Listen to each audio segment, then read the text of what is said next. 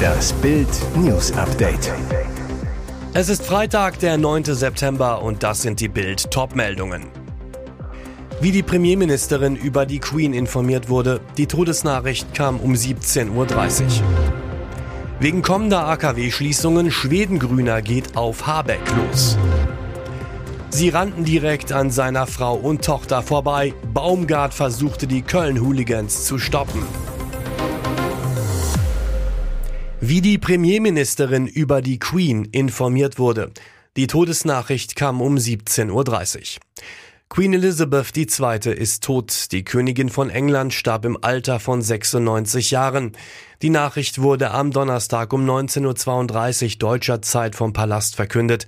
Sie starb im Beisein ihrer Familie und ihres Ärzteteams auf ihrem Landsitz Schloss Balmoral. Am Donnerstagmittag war die neue britische Premierministerin Liz Truss gerade in einer Sitzung im Unterhaus in London. Wie die Downing Street mittlerweile bestätigte, wurde Truss um 17.30 Uhr deutscher Zeit direkt über den Tod der Queen informiert. Ein Moment, der die Welt veränderte.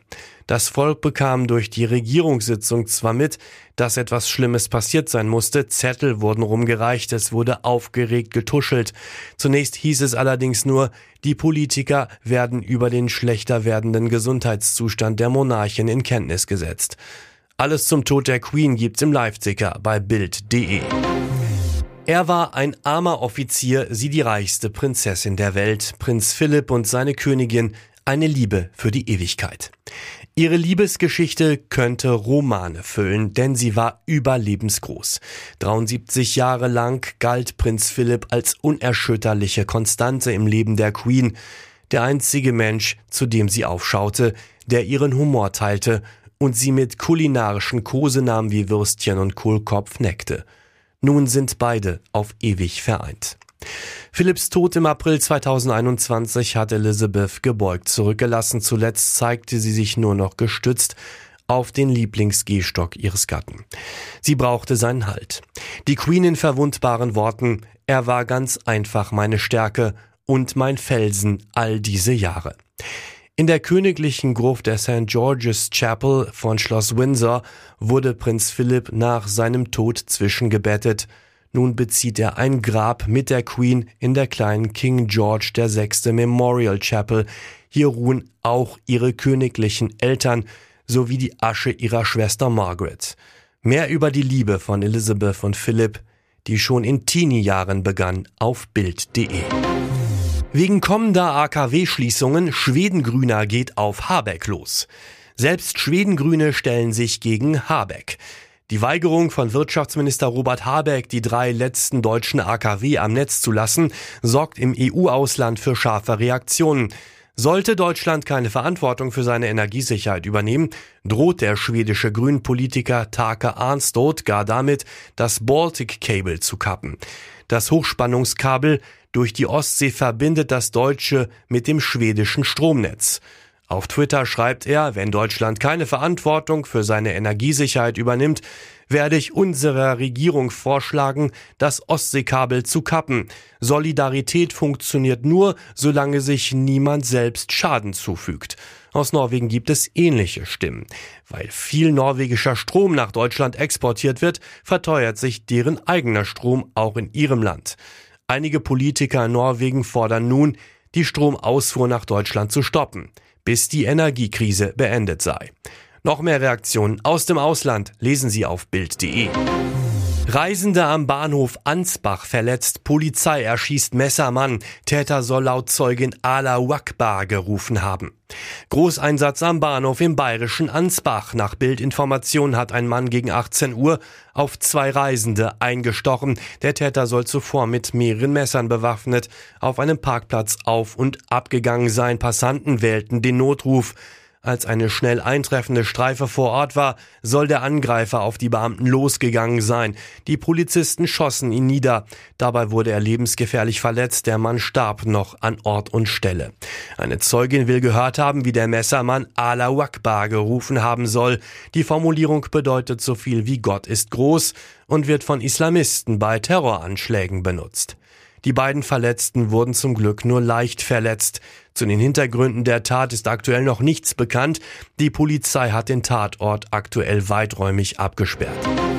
Sie rannten direkt an seiner Frau und Tochter vorbei. Baumgart versuchte die Köln-Hooligans zu stoppen. Diese Szenen werden noch lange Thema sein. Beim Conference League Auftakt zwischen Köln und Nizza kommt es zu hässlichen Fanrandalen. Köln-Trainer Steffen Baumgart und seine Familie bekamen die Skandalszenen hautnah mit. 50 Ultras der Kölner gehen rund 45 Minuten vor Anpfiff des Conference League Auftakts maskiert in Richtung Heimkurve, um den Nizza-Block zu stürmen und zu randalieren. Sie schießen Bengalos auf Ordner und Fans, E-Scooter und Sitzschalen fliegen. Zu diesem Zeitpunkt war die Polizei noch nicht im Stadion. Die Hools mussten auf ihrem Weg zur geplanten Schlägerei auch an Baumgart vorbei. Der versuchte auf sie einzuwirken, vergeblich. Dabei passierten sie auch Frau Baumgart und Tochter. Wohl auch deshalb standen diese anschließend mit dem Trainer in der Loge über dem Mittelrang. Bis zu diesen Szenen hatte Baumgart eigentlich ein gutes Verhältnis zu den Ultras und deren Chefs. Im Anschluss wirkte er extrem bestürzt. Baumgart verließ sprachlos und entsetzt das Stadion. Er bat darum, nichts sagen zu müssen. Und jetzt weitere wichtige Meldungen des Tages vom Bild Newsdesk. Lang lebe König Charles III., die Stunde des ewigen Schattenprinzen.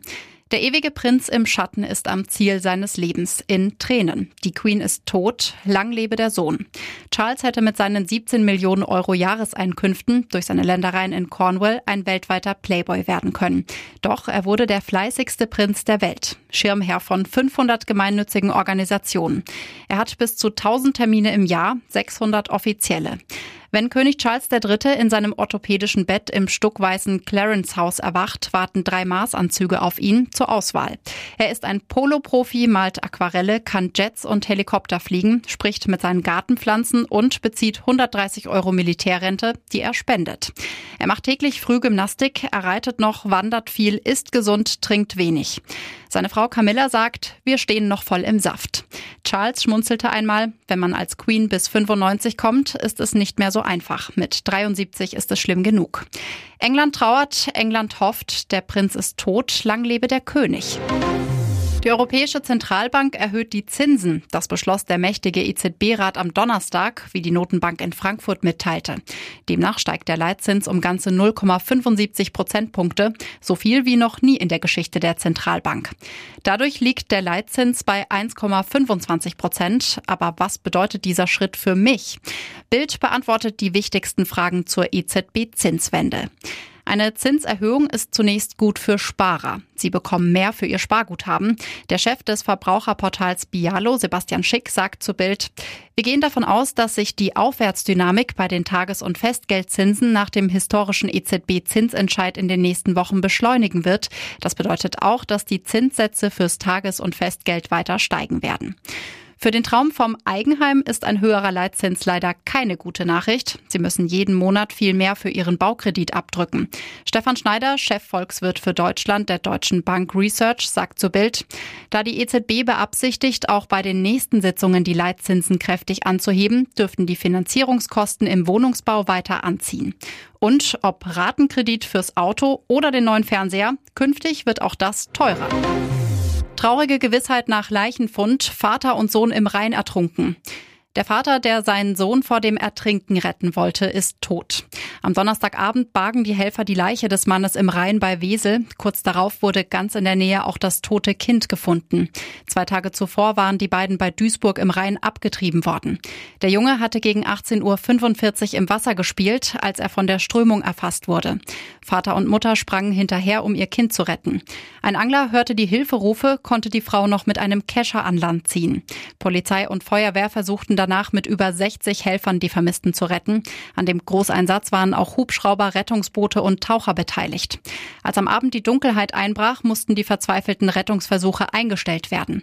Die Leichen der Ertrunkenen wurden gut 25 Kilometer von der Strömung abgetrieben. Ein Polizeisprecher bestätigte in der Nacht, dass es sich bei den Leichen um Vater und Sohn handelt.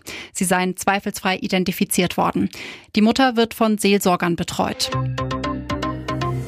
Hier ist das Bild News Update. Und das ist heute auch noch hörenswert. Er war Elizabeths Liebling. Harry kam zu spät. Sein Blick ist niedergeschlagen, die Mundwinkel nach unten verzogen. Prinz Harrys Gesicht spricht Bände, als sein Auto am Schloss Balmoral in Schottland vorfährt. Der Herzog von Sussex hat es erst gegen 21 Uhr deutscher Zeit an das Totenbett seiner Großmutter geschafft, anderthalb Stunden nachdem der Palast den Tod von Königin Elizabeth II. verkündet hat. Am Nachmittag eilt Elizabeths innig geliebter Enkel mit dem Flieger von London nach Aberdeen, um in diesen schweren Stunden bei seiner Familie zu sein. Doch Harry kommt zu spät. Er verpasst den Moment, als die Queen ihren letzten Atemzug macht und sein Vater auf Balmoral zu König Charles III. wird. Sein Bruder William, sein Skandalonkel Andrew, Prinz Edward und Prinzessin Anne waren schon am Nachmittag angekommen. Ob die Queen zu diesem Zeitpunkt schon gestorben ist, ist unklar. Um 19.31 Uhr deutscher Zeit teilte der Palast mit, dass Elizabeth friedlich am Nachmittag eingeschlafen ist. Für Harry, das zeigt sein Gesicht, ist es ein besonders bitterer Tag. Der Prinz und seine Frau Herzogin Meghan haben zwar mit dem Königshaus gebrochen, doch seiner Großmutter stand er immer sehr nah. Mick Jagger trauert um die Queen. Sie war eine schöne junge Frau. In Gedenken an eine außergewöhnliche Frau, die die britische Monarchie in den letzten 70 Jahren prägte, äußern sich auch Stars und Politiker zum Tod der Queen. Die Welt würdigt die Queen. Bundespräsident Frank-Walter Steinmeier. Ihr Tod ist ein tiefer Einschnitt, das Ende einer Epoche. Die Queen hat ein Jahrhundert geprägt. Bundeskanzler Olaf Scholz. Sie war Vorbild und Inspiration für Millionen, auch hier in Deutschland. Ihr Einsatz für die deutsch-britische Aussöhnung nach den Schrecken des Zweiten Weltkrieges bleibt unvergessen. Die britische Premierministerin Liz Truss. Wegen ihr ist Großbritannien heute das großartige Land, das es ist. US-Präsident Joe Biden.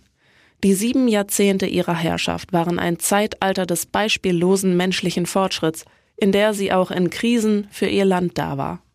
Und Rolling Stones Sänger Mick Jagger. Mein ganzes Leben lang war ihre Hoheit immer da. Ich erinnere mich an sie als eine schöne junge Frau, bis hin zur sehr geliebten Großmutter der Nation. Weitere spannende Nachrichten, Interviews, Live-Schalten und Hintergründe hört ihr mit Bild TV Audio. Unser Fernsehsignal gibt es als Stream zum Hören über TuneIn und die TuneIn-App auf mehr als 200 Plattformen, Smart Speakern und vernetzten Geräten.